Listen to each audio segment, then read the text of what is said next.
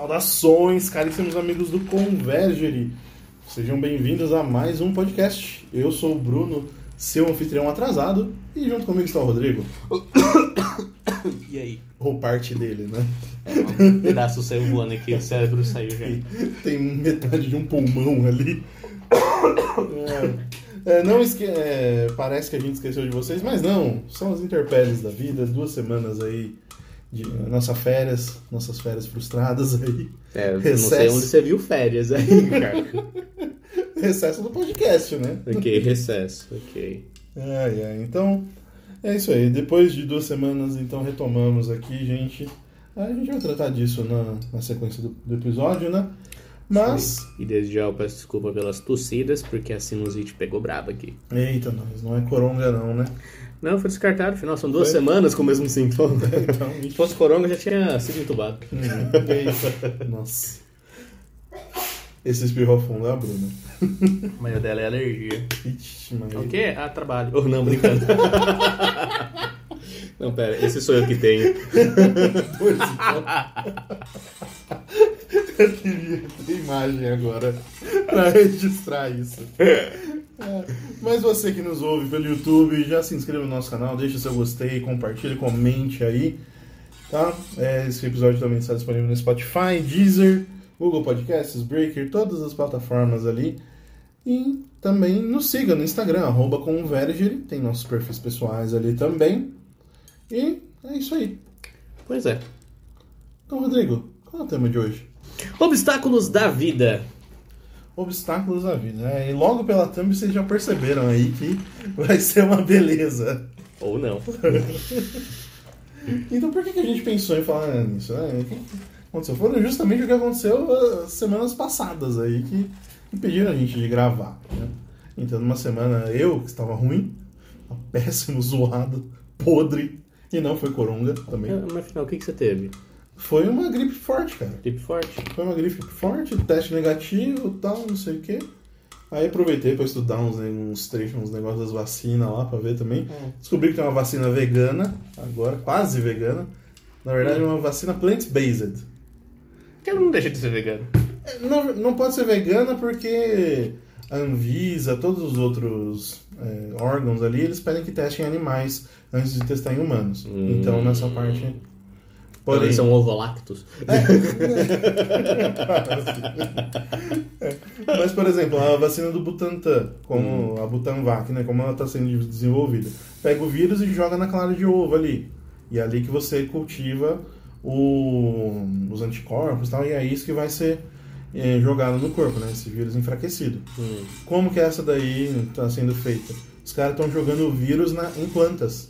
Hum. E aí a planta cria os anticorpos ali contra o coronavírus e combate a partir disso está sendo desenvolvido.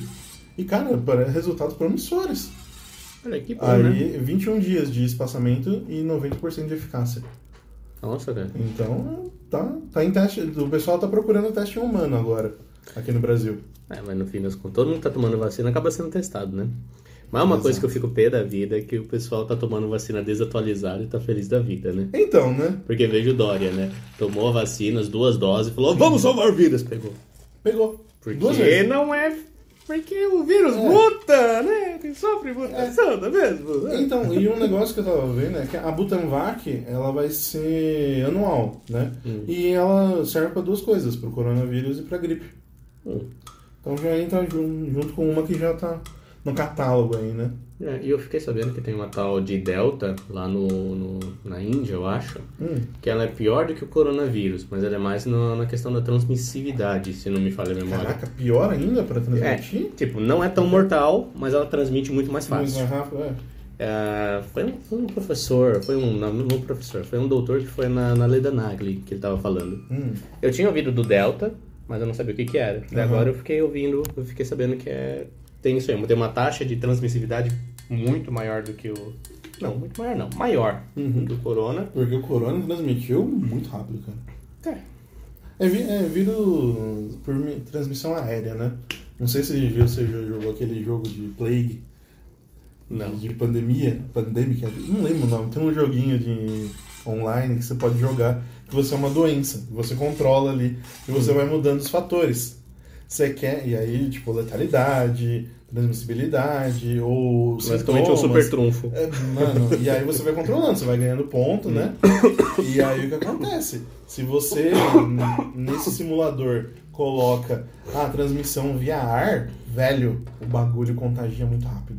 Mas o corona ele é transmissível via ar mesmo? Ou é só o em ambiente tá fechado? ar, né? O vírus está no ar também, né? Eu vi muito o Iberê falando nisso, né? Uhum. O Iberê Tenório, ele vai muito em podcast e tá sempre de máscara. E ele falou, cara, a questão do contato, pelo, é, pelo tanto que o povo se conscientizou de passar álcool gel e tal, reduziu muito essa transmissão de contato. Ah, você coloca na mão no lugar infectado e passa na cara. né? Aí já, já diminuindo isso. A outra, o outro meio é por ar, né? Porque o vírus fica no ar, ele fica até acho que 24 horas vivo no ar. Então, se você reduzir isso, pronto. Já era, você acaba com isso. Você acaba com a transmissão ali. Eu falo, faz sentido. É um pensamento. É, faz sentido. Mas então como que você me explica que eu, em um ambiente fechado, que na minha mesa não usava máscara, Uhum. quase todo mundo pegou e eu não? Cara, é um vírus, é um vírus novo. Cada reage em cada corpo de um jeito. Outro exemplo, meu cunhado que teve o Covid. Sim. Eu não tive contato físico com ele. Uhum. Não peguei. Né? Tá claro que também não falou, não cuspiu na minha cara. Aham. Mas eu fiquei do lado dele, a gente ficou no mesmo carro, fomos na mesma Sim. festa. Fomos na mesma festa. Oh meu Deus do céu, o Rodrigo revelando as coisas. Poxa, até 9 da noite pode. Não é porque tá na. Ó, fase vermelha, ninguém tá respeitando mais. Não, já não tem mais fase vermelha. Vai liberar tudo. Ah, vai fim, do liberar. mês, fim do mês tá tudo liberado. Ó, nossa, finalmente, porque. Nossa, eu nem percebi É. que, já tá- que tava fechado ainda. nem percebi que tava no fase vermelha ainda. Pois é, fim do mês tá tudo liberado o segundo, porque tá vacinando hum, já 28, 20, hum, 29 anos aí. Uhum. Galera, Meu pai tomou a segunda dose hoje, da AstraZeneca. É, eu, eu fugi da vacina, porque eu cheguei até a agendar. Mas foi bom, porque se eu tivesse tomado, nossa, eu tinha capotado. Não ti- Uhum. Se tivesse me dado reação, Fê. É, Nossa. a Sabrina tomou essa semana, essa semana, é, essa semana ficou com febre, esses dias aí. Ontem, ontem ela tava com febre. Mas do jeito que eu fiquei por causa dessa sinusite, se eu tivesse É, um décimo uhum. uhum. tal dos dois, nossa. É. Mas, Ia sei lá, eu tô, eu tô achando, eu tô achando bacana esse negócio, essa grande discussão aí de vacinas, esse monte de vacina, um monte de coisa. Os, caras os veganos felizes com a vacina plant-based. Tô achando massa, mas assim. Olha, mas desde o começo, eu não mudei, eu sou coerente. Uhum. Desde o começo dessa pandemia, eu sou coerente com uma coisa: o distanciamento social funciona melhor do que os, os, os outros cuidados aí de máscara, essas coisas. E todo ano vai ter uma versão diferente. Sim, deixar. é, agora que tá rolando aí, ele vai montar aí e Isso, o corona é a doença da moda. É, e fazer. Assim, como em 2009 É. foi o H1N1. Eu lembro, é, mas eu lembro, cara, do comecinho da pandemia, falando, né? Ah, não, porque vacina só daqui uns 5 anos e não sei o quê. Nunca foi tão rápido fazer uma vacina. E É, aí é surge 500 vacinas, assim, do nada. É... Então, mas, mas aí que, aí que tá um É, grande eu- ponto, Fê. Porque assim, a vacina é pra ser feita em 5 anos. A gente Uhum. tá todo mundo sendo cobaia, porque como que você vai Aham. testar o negócio? Véi, é aí que tá. Então isso aí é, é tenso, cara. A gente não sabe a longo prazo o que, que vai dar, né? mas agora você imagina, e se tivesse da- dado o coronavírus nos anos 80? Meu Deus! Aí o Deus, bicho. Aí ia ter os 5 dizimou, é. milhões de morte. Nossa, dizimava, cara. Dizimava. Porque a galera pegou, é, pegaram coisas prontas também da vacina do. Da febre. né, Não é febre do Nilo. É um outro que foi. que teve na. Na Ásia uns tempos atrás, que era de um. Era o SARS-CoV-1, acho. Não Não sei. é uma variante da febre amarela, não? Não, não, era um outro. um outro tipo. Porque coronavírus tem vários, né? Uhum. Esse aí é o Covid-19, não é à toa, né? Tem outros 18 aí na, na junta. Mas com o nome de corona mesmo? Porque na verdade Sim. que o SARS é síndrome. Como é que é, como é, que é o nome Síndrome respiratória. O que é o A do respiratório? Ah, não lembro nem inglês. aero respiratório, acho que é. Porque o, o SARS Covid é- é, SARS-CoV-2, o Covid-19, né? Eu, esse outro foi uma febre do camelo, acho que teve lá, que a gente mal mal ficou sabendo aqui. Mas era transmitido pelo came, pelos camelos lá e aí deu, deu uns B.O. feio, cara. Lembra do Carrapato Estrela? Também, pô, Jundiaí, cara, acabaram com as capivaras por causa do, do Carrapato Estrela. Você, tá, era lotado de capivara, né, Eloy? É, e na represa. Colocaram, aquela, colo- colocaram aquelas grades no parque da cidade, Uhum. no caso das capivaras. E É um bicho tão bonitinho. negócio- é, todo sorridente, né? Pois é. Ah, se eu não me engano, é o maior roedor, né? É. Que tem. E outra coisa, esses dias, uma terça-feira eu tava voltando do, do grupo de estudos, né? A gente tava voltando pelo aeroporto. A Heleninha virou pra mim e falou: Nossa, olha a procissão das, das capivaras. Eu olhei, velho, filhinha indiana, tinha umas 19 ali. Eu falei, caraca, que bonitinha, indo pela calçada ainda. Que bom, são civilizadas. É, mas, enfim, essas, essas coisas acontecem, né? Vai ficar marcada essa geração aí do. Ainda não sei essa questão da recomendação de máscara e tal, porque ainda vai ter que usar, né? Vai permitir. Vai voltar tudo ao pleno funcionamento, né? Segundo o Dória. Mas. Aí será que vai chegar aquela tal imunidade de rebanho, né? Que aí 70% das pessoas vacinadas. Aí já era, temos uma imunidade. É, mas enfim, essa questão da máscara, falando daquele mesmo doutor que foi no, na Lei da Nagra, né, Uhum. foi, foi online, né? Aham. E no Pânico também parece que ele foi. Hum. É, ele fala que faz todo sentido você usar máscara em local fechado. Faz todo sentido? Ou... Faz todo sentido, Hum. porque é transmissível por causa do perdigoto. Uhum. Sim. E por causa desse meu, desse meu estado, eu percebi o quanto a má- máscara é importante. Hum. Porque eu usei, porque o tanto que eu tô tossindo, o tanto que eu tô. Não tô esperando, mas tô tossindo, falando e tal. Várias vezes peguei a máscara assim, molhadinha de catarro. É. Querendo ou não, é. É por isso que os japoneses já fazem isso há muito tempo, né? Você vê no Japão, o cara tá, com- acorda meio gripado já sai de máscara. Sim. É uma consciência ali própria da pessoa. Sim, e as meninas, quando estão com preguiça de se maquiar, também põem a máscara. é, é verídico. Tem aqueles vlogs que falam como é a vida em Tóquio e tal. Daí tem as profissões doidas lá. Tem uma moça que é, pro- é cosplayer profissional. Uhum. Daí fala, "Nossa, por que você chegou aqui com máscara? É, porque eu fiquei com preguiça de me maquiagem de manhã. Eu pergunto pro Eike se ele usa máscara. Amanhã tem live, tem live com a Cássia. Agora à noite eu vou falar com ela. Bacana. É, mas, cara, é, por que que a gente tá falando de tudo isso? Né? Porque realmente são obstáculos, são coisas que acontecem e a gente não tem controle. Tava aí, prometia pra caramba 2020, um baita ano. Ali, pô, 2019 fechou legal, tava as coisas acontecendo, né? Todo mundo feliz. Pô, reforma da Previdência, nossa, vai dar. Vai ter reforma política, quem sabe, uma reforma administrativa. Então o governo tava indo bem, fazendo um monte de coisa, e de repente chega a pandemia. Aí lascou tudo. Pra todo mundo. É, lógico, aqui a gente faz uma licença, obviamente, para todos que aqueles que perderam, pessoas que o Rodrigo perdeu também, também perdi conhecidos, né? Por conta do, do Covid, né? Por conta da pandemia.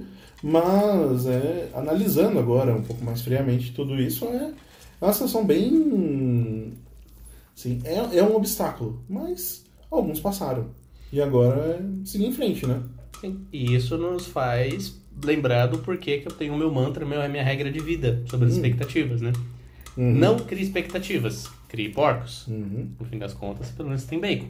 Exato. Se você é vegano, você vende o bacon. Exato, exato. Não- Crie porcos e monte o santuário.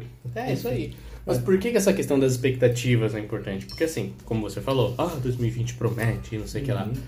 2019 também prometia. Sim. Trabalhando em, profe- em prefeitura, né? Uhum. Eu sei que. eu- Ah, vamos lá. O Bolsonaro ganhou, a gente vai ter um monte de coisa aí, vai ser legal, ser legal, ser legal. Só dele entrar a criminalidade já baixou. Pois é, né? Pior arrecadação do mandato. do mandato na cidade. Um monte de cortes de gastos. Nossa. Né? Porque, enfim, não tem como você botar fé numa coisa que ainda não aconteceu. Né? Exato. É você contar com o ovo que ainda tá dentro da galinha. É, é leitura de futuro, né? Praticamente. Você tá esperando ali alguma coisa. Você vê a tendência ali, mas não dá pra saber, né? Sim, por isso que são probabilidades, né? Tem uma probabilidade e tal. É igual a previsão do tempo. Exato. Você nunca vai encontrar uma previsão do tempo que ela seja 100% acurada e ela não diz que é acurada. Exato. Não, tem uma sim que é 100% acurada. Qual? Cacique, Fundação Cacique Cobra Coral. Nunca ouviu falar? Não. Ah, meu Deus! Tá. Fundação Cacique Co- Cobra Coral é um instituto, tá? Que, de indígenas, que fazem a dança do, da chuva para não chover quando tem grandes eventos no Rio de Janeiro e recebem do governo federal, do governo estadual, verba para fazer isso, para não chover em grandes eventos abertos. E não chove? Não podemos garantir. Mas funciona? Eles falam lá. Não chove. Eles fazem o que eles podem ali.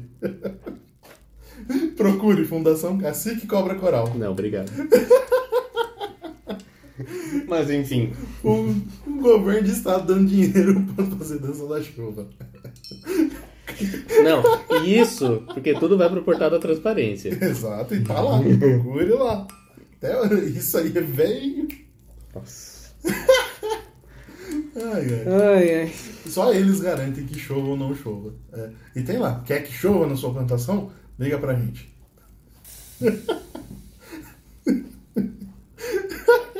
Verdade. Chove bem na horta deles, né? Nossa. Enfim. É. Dá até um desânimo, né? Total. Você pensa na seriedade. É, a seriedade. Quando a gente começa a estudar direito, a estudar a lei, saber como ela é bonita, tá? e saber que ela é totalmente rasgada. Ai, bem-vindo, bem-vindo ao meu mundo. Tipo, é o mesmo esquema de direito constitucional. Minha matéria favorita em direito é direito constitucional. Só que você olha aquela bosta ali e fala, por que que esses filhos da mãe, que são constitucionalistas, né, Exato. estudam essa bosta, faz tudo errado? Tipo Renan Calheiros. Exato, e outra coisa, é... pensa, pensa no seguinte, você, cara ouvinte, que não é versado no direito. Nós, cidadãos comuns, a gente pode fazer tudo que a lei não proíbe. Então, a gente pode fazer o que quiser. Porém, se a gente fizer algo que a lei proíbe, a gente cumpre uma pena. A gente sofre uma punição. Tá lá, 121 do, do Código Penal, 121, matar alguém, pena de 6 a 20 anos. Tá lá, tem os agravantes, tal, não sei o quê. Beleza. Só que fora isso, a gente pode fazer um monte de coisa. Pensa que os entes públicos, eles só podem fazer o que a lei manda. Se eles querem inovar alguma coisa, precisa ter uma lei que garanta o que eles possam fazer. Ou seja, o limite de ação é muito menor, é muito mais restrito. E fazem bosta. Sim, porque dentro dessa questão Essa da, legalidade tem um problema lá da moralidade, né? Exato. Tipo, aquela discussão clássica, também em 2018, do auxílio moradia para juízes. Uhum. Mas Sim. enfim, Pra depois, é, pra Bolsonaro mesmo, ah, usava o auxílio moradia pra comer, uma, comer gente. Mano, legalmente ele pode receber, mas moralmente tá. Então é É difícil, né? Isso porque moralidade também é um princípio constitucional. Exato. Né? Expresse, todo mundo Exato. aprende, aposto que no primeiro semestre da faculdade. Olha, quem foi o primeiro professor de constitucional? Foi. Não, eu tive administrativo com. É. Ah, E depois de constitucional. Ah, tá. A Luciana. É. Mano, administrativo é o pena, hein? O É que você não, sabe, você não sabe o. Eu penso em direito administrativo, eu lembro do meu professor. Hum. Você olha pra ele e você vê. Se o direito administrativo tivesse um avatar, era este senhor. Terno cinza, um óculos, parecia o Henry Sobel. Lembra aquele eh, judeu do, do Kipá lá de Oclean? Ah, sei, sei. Parecia o Henry Sobel, cara. Uma gravatinha toda. Uma figura, um, um engomadinho ali. Pra mim, o direito administrativo era essa pessoa. Nossa. Mas, e difícil, chato, complicado, mas, mas precisava entender. É, sim. Mas o pena do direito também porque não tem código. É. É uma grande, um grande compilado aí. Mas tudo bem. Ainda bem que eu não tenho faculdade disso por enquanto. Por enquanto, tá interessando? Tô, inter- tô, tô numa dúvida cruel. Você É? tem que passar nessas coisas aí, entre contabilidade e direito. Acho que eu vou acabar indo pra contabilidade. Vai pra contabilidade, vamos abrir uma. Um, Uma agência aí. Uma SA. agência. Mas é- Não, mas enfim, eu gosto bastante. Eu descobri que eu gosto da contabilidade, principalmente depois que eu entendi como que a matemática funciona e que ela não tem nada a ver com matemática. A matemática ali dentro é só a básica. Uhum. Porque ali é mais um- uma questão de, de interpretação, é ciência social.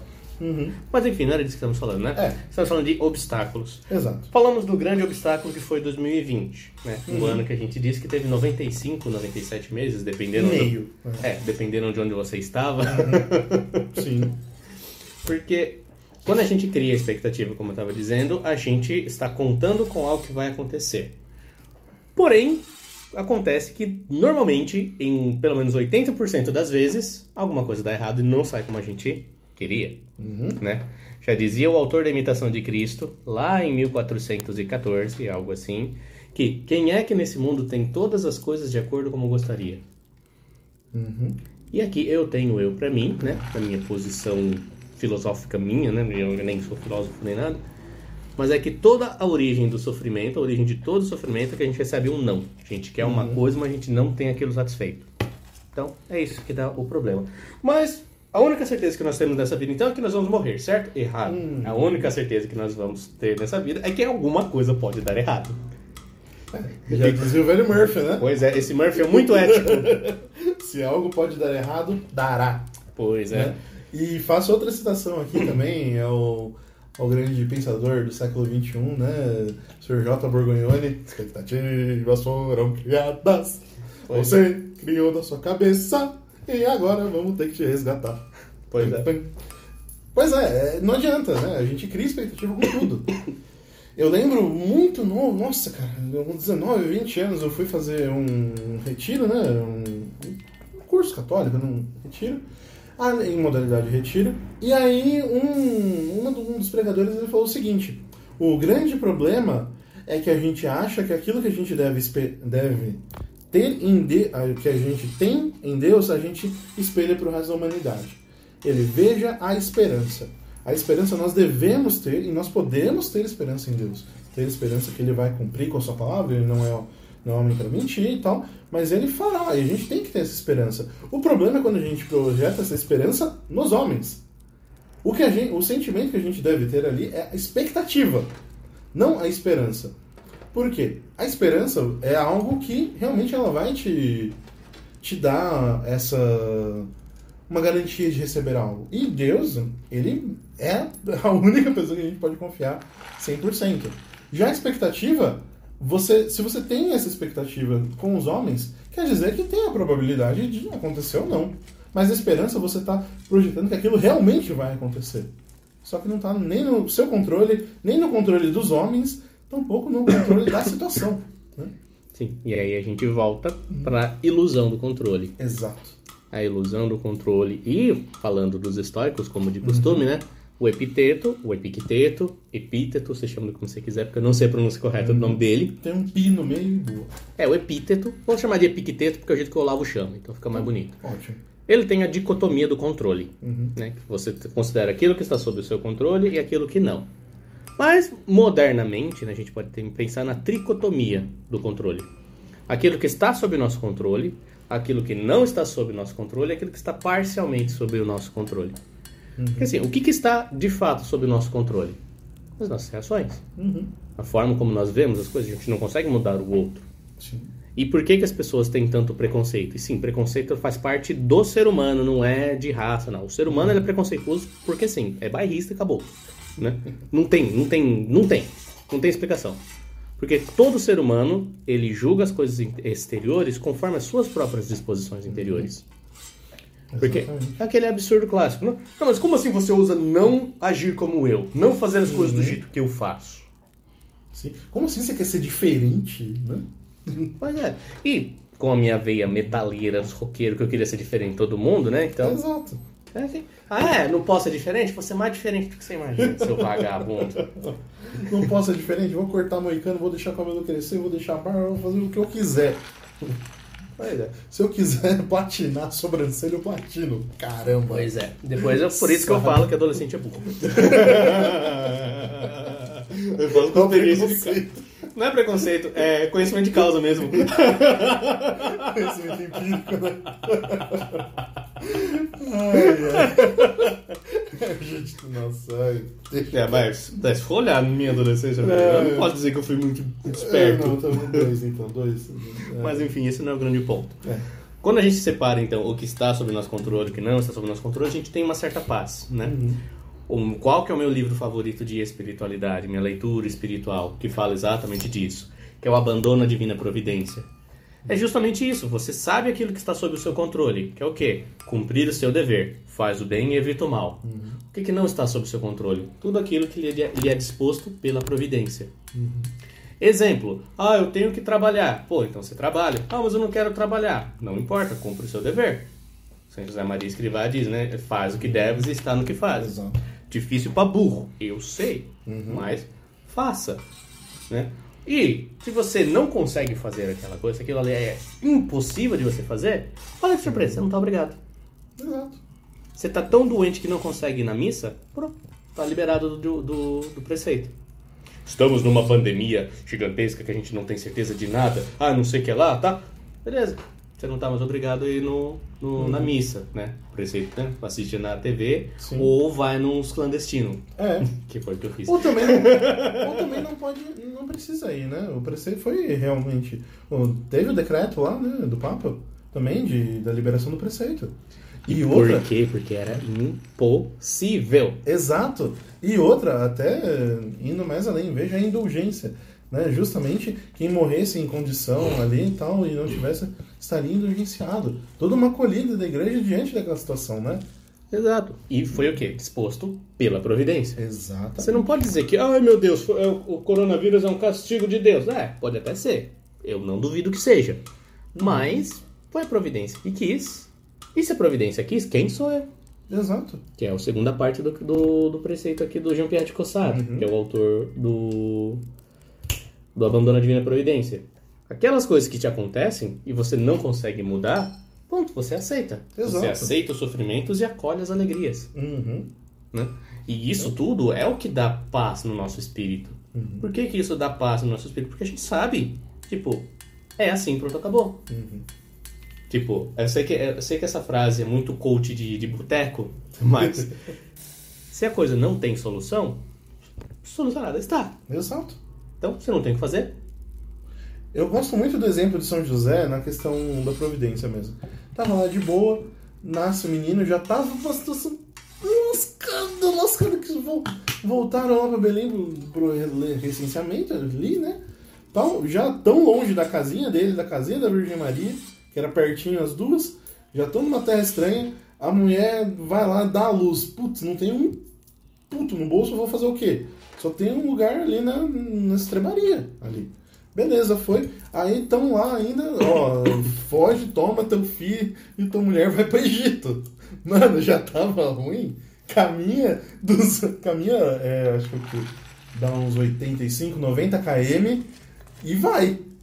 Caminha e toma, senão vão matar aqui. Herodes. E aí vai. Egito, uma terra vingativa. Ah, os judeus fugiram daqui, vamos bandido, estrada tortuosa e tal, e foram pra lá, ficaram lá, ah, agora volta. Putz, cara. Então, realmente obedecendo e fazendo aquilo que a providência lhe dava, lhe fornecia. E ainda o quê? Ainda ele tinha essa ligação aí, Deus dava o sinal claro. Sim, e Quando- vale ressaltar a resignação dele. Sim, exatamente. E, e outra, ele, ele tinha essa resposta. Quantas vezes a gente não tem essa resposta e mesmo assim fica travado? Eu vejo bastante, mudando totalmente de, de polo, mas mercado financeiro, cara. Os caras estão vendo, dá ruim e aí trava. Não consegue vender as ações tal, não sei o que, perde a grana toda. Porque normalmente é burro, porque é day trader. então, Mas não, mas sim, todo mundo tem o seu grau de burrice, Uhum. né? Eu tenho meu grau de burrice financeira também. eu- enfim, ninguém... é, ninguém, Ninguém tá- é perfeito. Exato, ninguém tá livre da burrice. Sim, essa questão também da providência, não, até essas coisas do mercado financeiro que você falou, né? Tem muito a ver com a expectativa, com a ansiedade também. Sim. Voltando a falar da expectativa, em inglês tem três verbos diferentes para esperar. Hum. Sabe quais são, né? Hope. Hope, wait e expect. Uhum. Né? Wait é o mais fácil, você espera que sabe o que vai acontecer. Exato. Por exemplo, wait for us to finish. Espera a gente terminar, você sabe que vai terminar. Ou wait for it. Espera por isso, espera chegar ao final. Né? Então você sabe que vai chegar. Uhum. O expect é justamente isso. Você quer que aconteça daquele jeito, mas você não sabe, não tem probabilidade. Uhum. Já o hope, ele é a esperança justamente nesse sentido de confiança. Uhum. As pessoas confundem muito esperança com fé, Sim. né? Porque a fé, ela é sim uma confiança, é um crer em Deus, acreditar em tudo aquilo que é revelado. Mas a esperança é ter esperança por causa da bondade da confiança que se tem na bondade de Deus. Qual que é o objeto material da, da fé? São as promessas de Deus. São aquilo que é revelado, a revelação. Qual que é o objeto material da, da esperança? Também as promessas de, da, as promessas de Deus. Só que, como você disse, ele não é homem, ele não mente. Deus não se engana e Deus não engana ninguém. Então, isso que é o, esperar. Né? Hope for the best. Espero pelo melhor. Eu espero pelo melhor, só que eu não tenho nenhuma garantia. É cego. Né? Você não está criando expectativas porque você criou um mundo perfeito. Você não está pensando em casamento e você apenas trocou olhares com, com, com o boy magia. Isso tudo é, é, é, é a, é as piragens de hoje em dia, né? E sobre São, os episódios que você narrou de São José, eles viveram numa época em que não era tudo tão rápido assim. Tipo, só do menino nascer e os magos aparecerem, visitarem, você pode supor aí que foi mais ou menos o mesmo tempo que foi do Natal até a festa de Reis. Né? Só para eles chegarem lá. É. Só pra você ter uma noção de como o tempo era mais, mais. Como é que eu vou dizer? Não era diferente, o tempo era o mesmo, mas a noção que se tinha de como as coisas aconteciam, se Sim. sucediam, era diferente. E quando a gente olha na Bíblia, parece que já foi assim papum, né? Sim, e porque as pessoas também entendem a Bíblia como se fosse um texto literário. É. Não é literário. Exato. amigos. Sim, e, mas veja a providência, né? É, antes de Deus Pai mandar lá pro Egito, tá o quê? Manda os três reis magos. O que sustentou eles ali durante muito tempo? Foram os presentes. Foi o ouro e incenso Ali. Ajudou, querendo ou não, mano, ó, eu vou te mandar uma viagem longa, eu tô mandando uma graninha aí, né? Sim. Então, ajuda. É... E eu lembro, é, é é muito, bo... muito, muito bocó isso, mas é uma referência muito para ajudar a entender esse wait, expect e hope, né? O aguarde confie do, do Didi, na época da, da turma do Didi. Você sabia que quando ele desce o close na cara dele, o aguarde confie, psit, ia dar alguma coisa. Ele ia chegar com extintor, ia chegar com tinta, pintar um mussum, sei lá, alguma coisa ia acontecer. Então, é, você sabia, você sabia uma espera sacana, mas você entende ali o expect. Você sabe, tem uma chance de acontecer, tem uma chance de não. Mas o. Você não sabe o que vai o acontecer. que vai acontecer? É, Quer dizer, depois de um tempo você consegue prever, né? Mas Exato, mas é um programa de TV, né? A gente não dá pra querer ser a mãe de nada na vida, né? Então não dá pra tentar ad- adivinhar as coisas aqui e ficar nesse eterno jogo de adivinhação. Porque, afinal, eu quero peguei que esses, vis- esses caras aí que tem esse monte de visão tão ricos, né? Adivinha o número da Mega Sena, irmão. Vai lá. 60? 60 números. Só isso. São 60 números e escolhe 6, né? 6 ou 7. Tá lá, vai, vamos lá. Então, é difícil, é, é interessante olhar é, essas palavras assim e simplesmente pensar, é, pensar que não é algo que a gente está tirando, ah, vocês estão tirando o quê? Olha as referências de vocês, vocês estão falando São José, turma do Didi, sabe? Os trapalhões. Vocês estão falando coisas assim. Mas na história é um exemplo que se repete. Se a gente for olhar o mito da caixa de Pandora, cara, tá lá. Saiu tudo, sobrou o quê? Esperança. Então, é algo que ela precisa estar.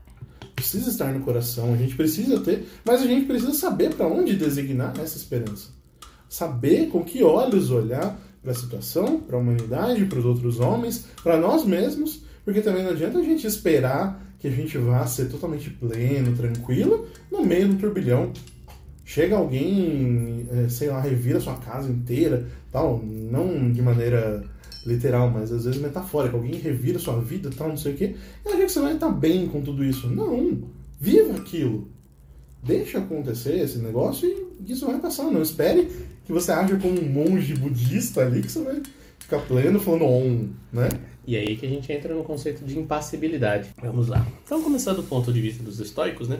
Porque a imagem caricata que tem dos estoicos é uma vaca na chuva.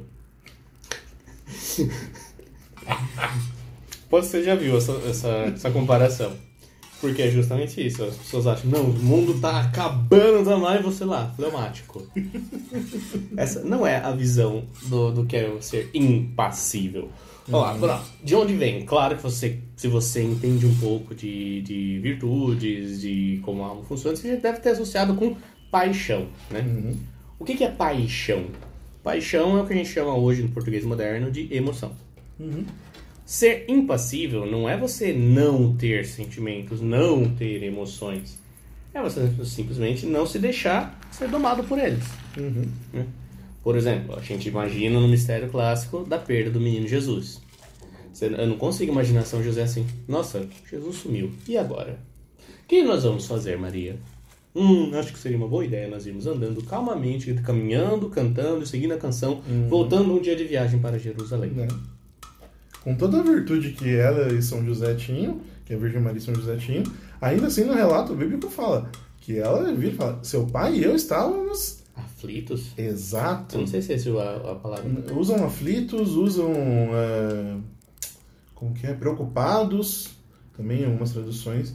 Não sei o literal, mas é tudo nesse sentido mesmo, né? De, dessa preocupação, dessa ansiedade. Cadê você, né? Mas. é, realmente, mesmo esses dois homens, depois de Cristo, os mais perfeitos que pisaram na Terra. Né? Então vejam como eles tinham, eles não eram impassíveis, né? Não, eles eram impassíveis. Né? Eles eram impassíveis. Hum. Impassibilidade, eu acabei de falar, Ah, não sim. quer dizer Aham. que você É, fica plácido. Sim, sim, sim, sim. Ele não se deixar dominar. Isso, não era uma apática. Se bem que a apatia Hum. também tem a ver com impassibilidade. E também as pessoas entendem errado. Hum. A apatia, a ataraxia e, e a impassibilidade são, são praticamente sinônimos. Uhum. Por que são praticamente sinônimos? Porque justamente é você estar no controle das suas emoções. Uhum. E você está no controle das suas emoções quando você tem a dicotomia do controle, sabe o que você pode fazer e você tem cabeça de, de, de gelo para conseguir tomar decisões. Ou seja, a pessoa impassível, automaticamente, ela é muito prudente. Uhum. Por que prudente? Porque essa virtude da prudência, você toma as melhores decisões, você escolhe os melhores fe- meios para chegar a um fim. Sim, Santo Tomás vai falar que é a rainha das virtudes ali, porque ela comanda todas as outras, né? Sim. E também tudo surge nesse momento de que o que, que é a, a apatia para um, um estoico? É você saber o que está sob seu controle e o que não, e você tomar as decisões de melhor forma de agir. E sempre visando o quê? O bem comum. Né? Como que isso pode ser cristianizado? Colocado uma capa, os monges, eh, os monges gregos. Os monges gregos também, eles falam da ataraxia. Se você pega São João Clímaco, ele fala, só que ele chama da impassibilidade. E essa impassibilidade, então, é não ser dominado por aqueles movimentos que são um turbilhão que ocorrem dentro da gente. E qual é a ferramenta principal para se, se domar essas paixões e se tornar uma pessoa impassível? A oração. E como era a oração de São José e de Nossa Senhora, ou do próprio Jesus? Era a mesmo tipo de oração do livrinho do Abandono à Divina Providência. Você cumpre o seu dever, porque sabe que a cada momento você tem algo a cumprir e algo a fazer que é disposto pela providência, e que no fim das contas é apenas uma sombra que está encobri- encobrindo uma emanação do Verbo Divino. Porque tudo aquilo que é belo, a beleza, é um véu que está encobrindo o quê? A beleza do Verbo Divino. Tudo aquilo que é bom, que te deixa alegre porque vê que aquilo é bom, é porque no fundo aquela bondade te remete ao Verbo Divino. Tudo aquilo que é verdadeiro te encanta e te diz que é bom porque você sabe que é uma emanação do Verbo Divino. E essa era a espiritualidade de Nossa Senhora de São José. Cumprir os deveres e se adaptar à providência. E o Rodrigo está falando isso da sua cabeça, não está escrito em lugar nenhum. Lê a porcaria do livro. Tá ali. Não é a primeira vez que a gente cita, né? É, porque é muito bom. Uhum. E também você pega ah, um livro complementar a ele, que é a, a Tratado da Oração e da Meditação de São Pedro de Alcântara. Nossa. Também fala da mesma, da mesma- É um tratado bem prático, Uhum. mas fala basicamente a mesma coisa. Te dá o que você tem que meditar cada dia, como que você faz a oração e a importância da oração. Sim. Como Santo Afonso diz, quem reza se salva, quem não reza se condena. Uhum. Santa Terezinha, deixar de rezar é ir pro inferno sem a ajuda do capeta. Claro que ela não fala capeta, né? Mas É. ela é mais, ela é mais delicada. Uhum. Mas você entendeu a lógica, né? Claro. Quando você está com a oração em dia, quando você está com todos a, a su- a sua casa em ordem, digamos assim, você se torna impassível. Um- eu queria lembrar quem foi a pessoa que disse, mas teve um, um cidadão romano, que, ou grego, não lembro agora, que o servo dele fez uma cagada muito grande. Que ele Ó, um exemplo de impassibilidade pagã até, hein? Olha, eu estou muito bravo com você, que se eu não estivesse tão bravo assim com você, eu te bateria. Porque, para não ser injusto, Uhum. ele dominou a ira. Exato. Olha só. Isso é que é impassibilidade. Uhum. Nossa, estou com muita Não, é. vontade de comer quatro pedaços de pizza, mas eu vou comer apenas um. Ah, isso é temperança. Sim. E temperança você está domando o quê? Uhum. Uma emoção. Exato. Que emoção? Emoção É. possível. É, esse falso com esse conceito de hoje de ah, é, eu vou utilizar o termo, mas no sentido mais atual, de impassibilidade, a, apatia, A vaca na chuva. a vaca na chuva, né? De que ah, nada, nada que acontece, eu tô nem aí. Pode o mundo desabar que, que desabar, que acabe em barranco pra eu morrer caindo, né? Morrer tranquilo. Morrer encostado, né? É. Então, é algo tão atual e que as pessoas, ó, é de novo, é, entendi, tá? É porque todo Ah. mundo, é, eu entendi o que eu queria refletir, né? Eu ia falar o raciocínio, só que aí na minha cabeça eu fiz ele e eu entendi a, a resposta, tá? Ah, Não, bom, porque o que acontece é, o mundo hoje ele tá nos extremos. E é este o grande ponto. Ou é movido totalmente pelas paixões, é o cachorrinho, ou é aquele ser que o repolho. é a vaca no- na chuva. Ah, Acho que o, a- o repolho, O tem repolho. menos ação. É, o repolho, né? Realmente. É o repolho. Se bobear, os veganos usam pra fazer vacina agora também, né? Pelo menos pra isso é útil. Pelo menos isso, né? Então você veja, esses dois extremos ainda. E não vão, não olham. Sorry. Tem um pulmão caído ali. Eu não sei se é esquerdo ou direito, mas. É com certeza esquerdo, que eu já joguei pra fora faz tempo. Mas. Mas essa questão do caminho do meio, cara, de, de equilibrar, de deixar as coisas temperadas ali. É lógico que às vezes a gente precisa de um pouquinho mais de emoção, porque senão, ah, como que a gente vai reagir a uma situação, sei lá, tá vendo alguém agredindo uma pessoa na rua e se você não deixar a emoção te levar ali, velho, você tá sendo um orpolho. Precisa disso. Aí você ordena. Exato, eu, eu uso o correto da ira, né? Neste caso. Mas você conseguindo usar as paixões de maneira correta. Não adianta, ah, vou olhar, nossa, cara, pizza gostosa, vou, nossa, quero comer um pedaço só, come cinco, né? Cadê? Falta, falta essa sensibilidade e justamente essa temperança. Né? E, e hoje em dia só vem esses dois modelos, ou o cachorrinho ou o repolho. E aí fica o quê? Fica uma geração que. Qualquer obstáculo, tropeça e cai de cara. Exato. Porque justamente por causa desses extremos e da falta de impassibilidade, olha o que aconteceu no bendito 2020. Exato. Nossa. Quanta gente. Nossa, mas tem um monte de gente que foi hipócrita também, né? Sim. né? Tipo, eu conheço um monte aí que defendia o isolamento, mas furava o isolamento pra cortar o cabelo. Então. Não se esqueça que o próprio cara que mandou todo mundo fazer o lockdown pulou, fugiu do lockdown pra pular cerca. Sim, não se esqueça que o cara que, que assim que vagou um pouquinho foi pra Miami. Cor comendo aqui, foi pra Miami, voltou, por quê? Voltou porque viu que deu ruim. E ainda culpou mal. o vice. Culpou o vice dele, não, ele ficou doente, então não ia poder cuidar, então voltei. Foi lá, fez check-in e voltou, né? Passou na alfândega e voltou. Ai, Jesus Maria. É, não, alfândega não, na imigração. Entende? É, são coisas assim que, que são difíceis, né? Não adianta também. Ah, e se a gente for olhar também, ah, não, você só, só tá com o calça apertada, né? Não, a gente, mano, o Bolsonaro também saindo sem máscara, tudo que é bagulho, botando a máscara na testa. É, Tem coisa que a gente precisa olhar ali. É, eu gosto do Bolsonaro, mas ele não me ajuda. É difícil. é. O Osmar Terra também, que era o cara, não, foi ministro da saúde, o cara, mano, não sei o que, saindo com cloroquina, dando pra Ema. Que cena escrota, a Ema correndo. Então, são coisas assim que. Tá vendo porque eu tenho uma veia anarquista? Então, é. Que até de quem eu gosto, eu que critico. Eu, eu te entendo perfeitamente. E aí o que começou? Começou o que? Ah, CPI do Covid, é, não sei o que, que agora a terceira via. Não, tem que achar uma terceira via, porque senão 2022 vai ser Lula e Bolsonaro, Lula e Bolsonaro, e quem seja quem for, a gente tá lascado, não sei o que.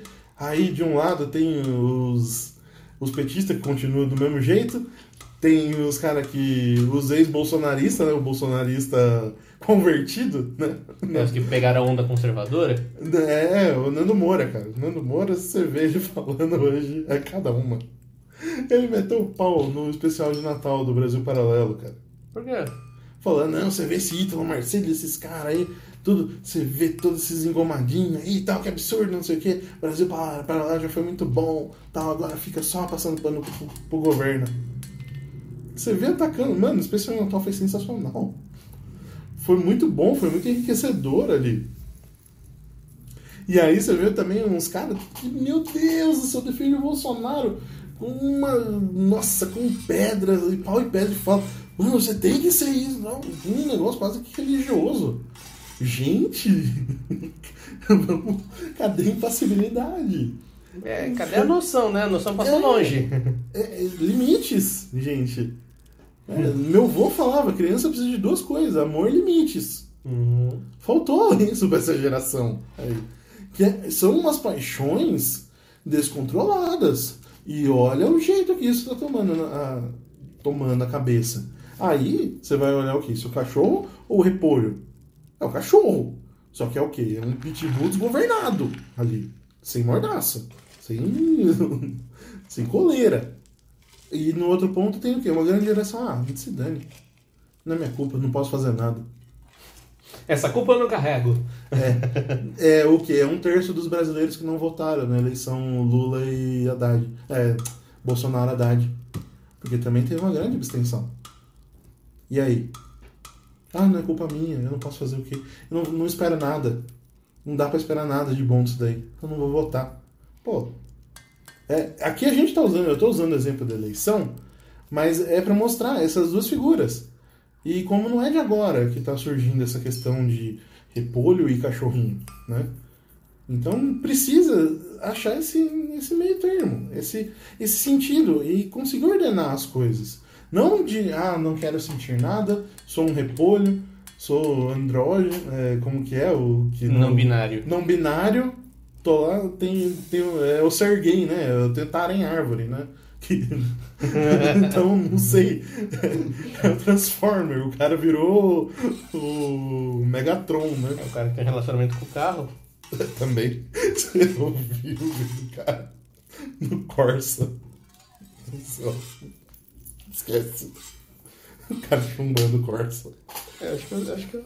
Não, não vi, mas eu imagino. Ah, é. Então, é cada coisa, cara, que. E assim.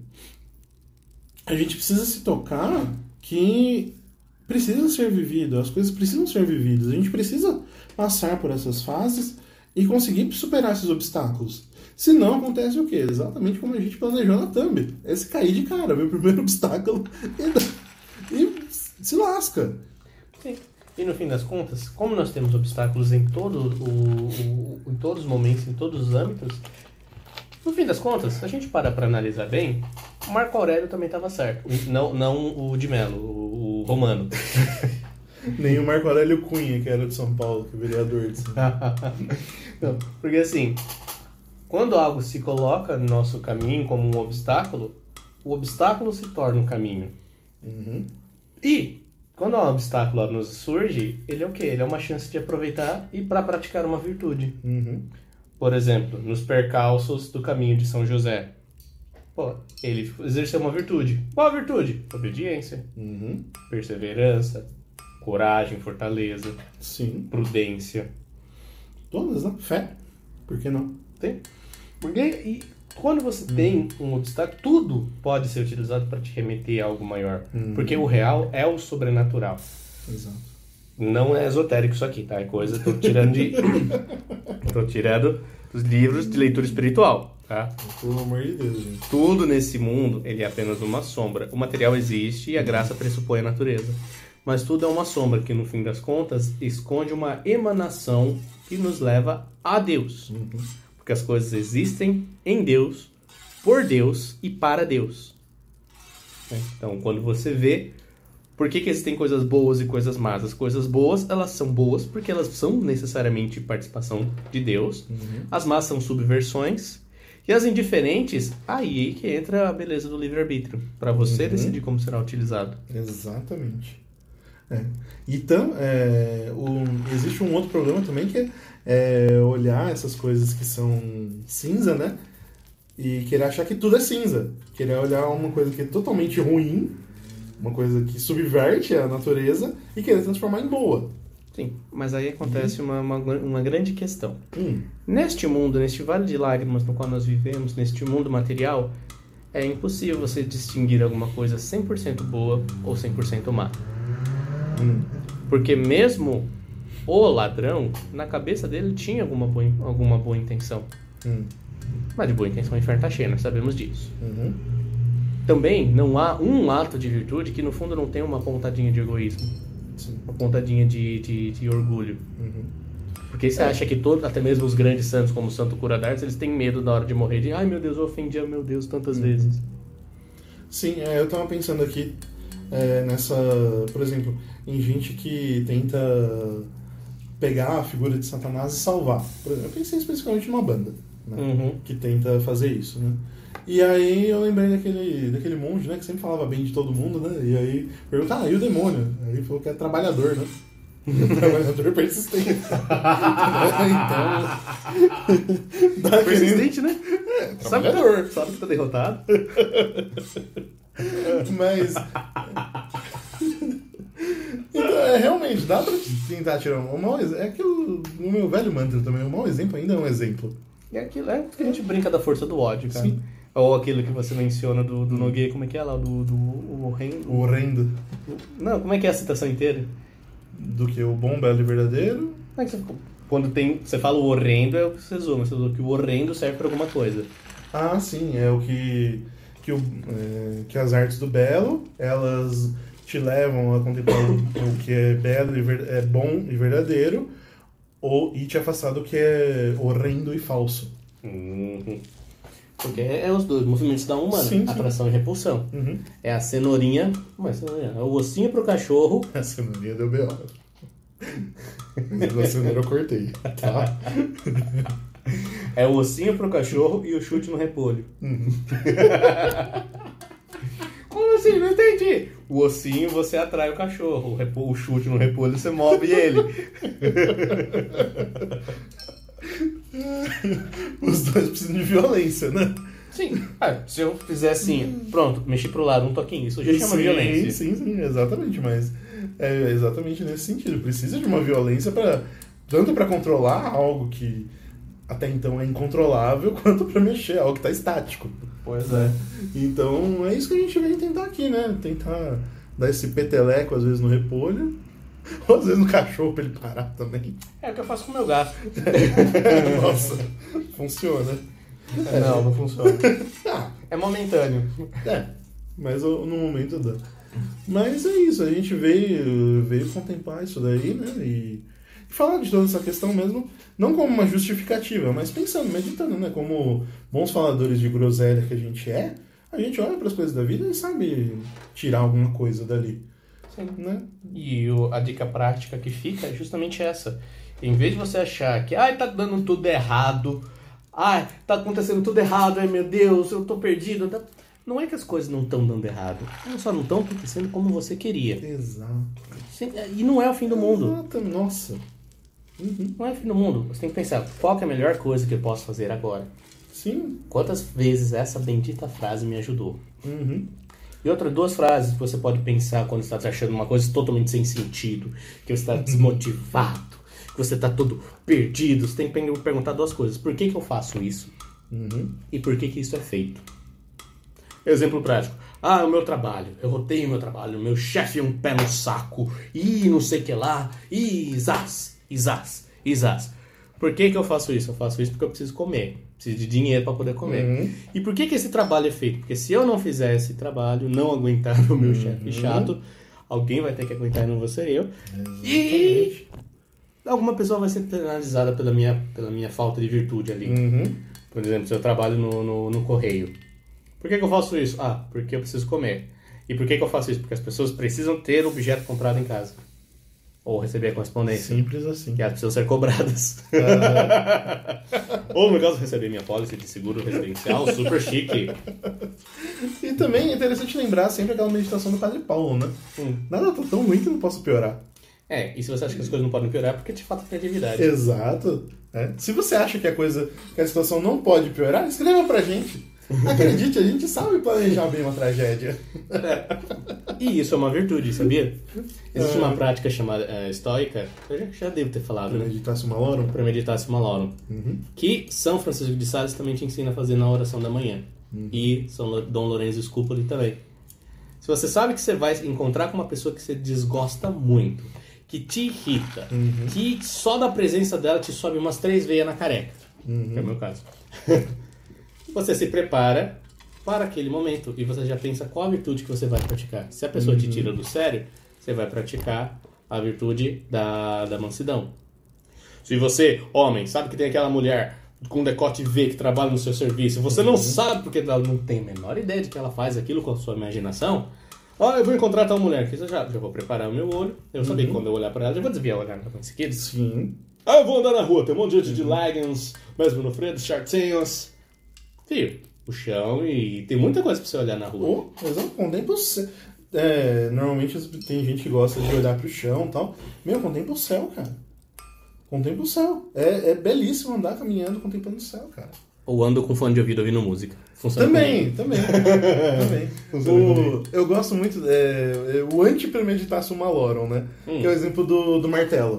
Não sei se você conhece essa história. Hum, acho que não. O marido chega em casa, a esposa dele fala, viu, o vizinho te pediu um martelo, né? Depois você leva lá pra ele. Aí o cara, puta merda, viu? O cara vai pegar o martelo de novo, vai zoar o martelo, vai ficar tudo sujo. Ai, toda vez é isso, né? Aí passa um tempo, né? Ele esquece. A esposa, como um bom homem, né? A esposa vai lá e lembra. Ah, você já levou o martelo? Ah, não, puta merda, tem que levar o martelo novo. Esse cara vai estrupiar tudo o martelo novinho que eu comprei. Aí ele vai reclamando pra garagem, pega o martelo. Caraca, viu? Puta merda, viu? Aí esse piastro vai devolver o martelo daqui uma semana, tudo sujo. Aí chega lá no vizinho, bate na porta. Ele, oi vizinho, ah, toma a porra do martelo. E sai. Entende? Quer dizer, o que, que o vizinho fez? Não fez nada. De martelo. E o cara vai lá e cria todo esse negócio na cabeça dele. Que é só na cabeça dele? É só na cabeça dele. E vai lá e, e é um estúpido. É. Não tem necessidade, sabe? E quanta coisa podia ser evitada simplesmente controlando o cachorrinho. Ou não fazendo a antepremeditácio. Exato. anti, né? Porque anti, anti, anti. Perfeito, gostei. Tá que é porra. Porque é exatamente isso. E quantas vezes a gente acaba caindo nessa? Nossa, cara, que saco. Eu preciso fazer não sei o quê. Mano, foi isso que eu fiz com a minha monografia. Nossa, eu não sei fazer, não sei por onde começar. Putz, que saco. E não sei o que, e fala, e praguejo, não sei o que. Aí vou lá, anos depois, vou conversar com o pai. Ah, é só sentar e fazer. Senta e faz. Eu acredito em você. Ele, eu fiz em uma semana. Faz lá. Você vai fazer em menos tempo que eu. Sentei, comecei a fazer, deu certo. Em quanto tempo? Deu em menos de 15 dias. Foi lá, tava prontinha. Sem uma revisão. Depois de quanto tempo rolando? Eu disse, Jesus, amado. Foi uns, bem uns 3, 4 anos ali. É, aí fica a dica, crianças. Não postergue o negócio que você pode. Não fiquem dois anos esperando pra fazer um negócio que você faz em cinco Exato. minutos. Exatamente. É, pelo amor de Deus, gente. Essa questão da. Como que chama? Aquele, aquele nome bonito que a galera tá usando muito hoje. É outro nome pra preguiça. Ócio. Não, postergar é a. Ai, meu Procrastinar. Deus. Procrastinação, exatamente. Falar, ah, por que, que eu vou fazer amanhã o que eu não posso fazer, o que eu posso não fazer depois de amanhã? Entende? Primeira vez que eu ouvi essa frase foi num tirinho do Cascão. Exato. A procrastinação hoje virou algo assim que, que reina. Sem, mas, velho, é extremamente necessário que a gente faça as coisas na hora certa, do jeito certo. E às vezes a gente vai aprender muito no processo que vai facilitar coisas depois. É exatamente assim dentro de um curso, né? Eu fiz o Senai, por exemplo. Ah, tem lá os procedimentos, mexer com torno e tal. Você vai fazendo os negócios mais simples. Depois, velho, você tá fazendo dente de engrenagem, cara. Faz o bagulho muito. Tem que ser perfeito ali, porque aquilo vai mover todo um sistema. E se tiver uma folga ali, você, não, você vai ter que compensar em outra peça. Esse raciocínio, isso tudo vai sendo construído. né? Então, é necessário fazer essas pequenas coisas para fazer as grandes. Só um parênteses aqui, pode até cortar. Hum. Sabe como que se diz folga nesse sentido em inglês? Hum, Chuta. Não sei. Play. Play? Tá com o jogo. Tá com o jogo, é verdade. Olha só. Caraca, é. é. Tá com o jogo, verdade. Nossa, mano. É. Que da hora. Ai. Sempre, sempre aprendo alguma coisa. Então, é isso, galera. Não seja nem o repolho nem o cachorro, né? A gente tava, focou muito em tirar do canil esse, esse ano, né? Esse é o nosso ano editorial. Porém, essa questão Não, de não cai no repolho. fugir dos extremos, né? O repolho e o cachorro É isso aí, nem Bolsonaro nem Lula, Amoedo. Eu só eu vou fazer que nem o Rogério Morgado. Eu só voto no Amoedo se na campanha dele ele colocar a roupa de Chapolin. Porque ele é igualzinho o Bolanhos. Verdade. Ele é idêntico. Mano! Eu só voto no Amoedo se ele fizer isso. É idêntico. Se ele fizer isso na campanha, tem meu voto. Gente. Eu não gosto do- do- de muitos do, do laranja lá, do novo, mas tem gente boa. Eu não gosto de ninguém, você tá ligado? É, eu sei. Eu não gosto de ninguém. Alguém tem que ser votado, né? Então escolhe alguém ali. É, é o que o Padre Paulo fala, né? Entre Beuzebu e Satanás. Não é um casamento. Escolhe o menos pior e vai. É. É o jeito, né? É. E muitas vezes é isso que a gente precisa fazer. Tem coisas que a Escolher gente. o mal menor. Mas é isso aí. Então, últimas palavras, últimos Última conselhos. palavra pra matar. É, eu vou, pra esse podcast, sim. É uma morte, né? Termina o podcast. Nossa, tá filosófico. Tem, é um ano aqui conversando, falando groselha. Você não é que não, não filosofasse, não dá certo, pô. Pois é. Oi? Falou pouco, mas falou bonito. mas enfim, então é isso aí. Então, considerações finais.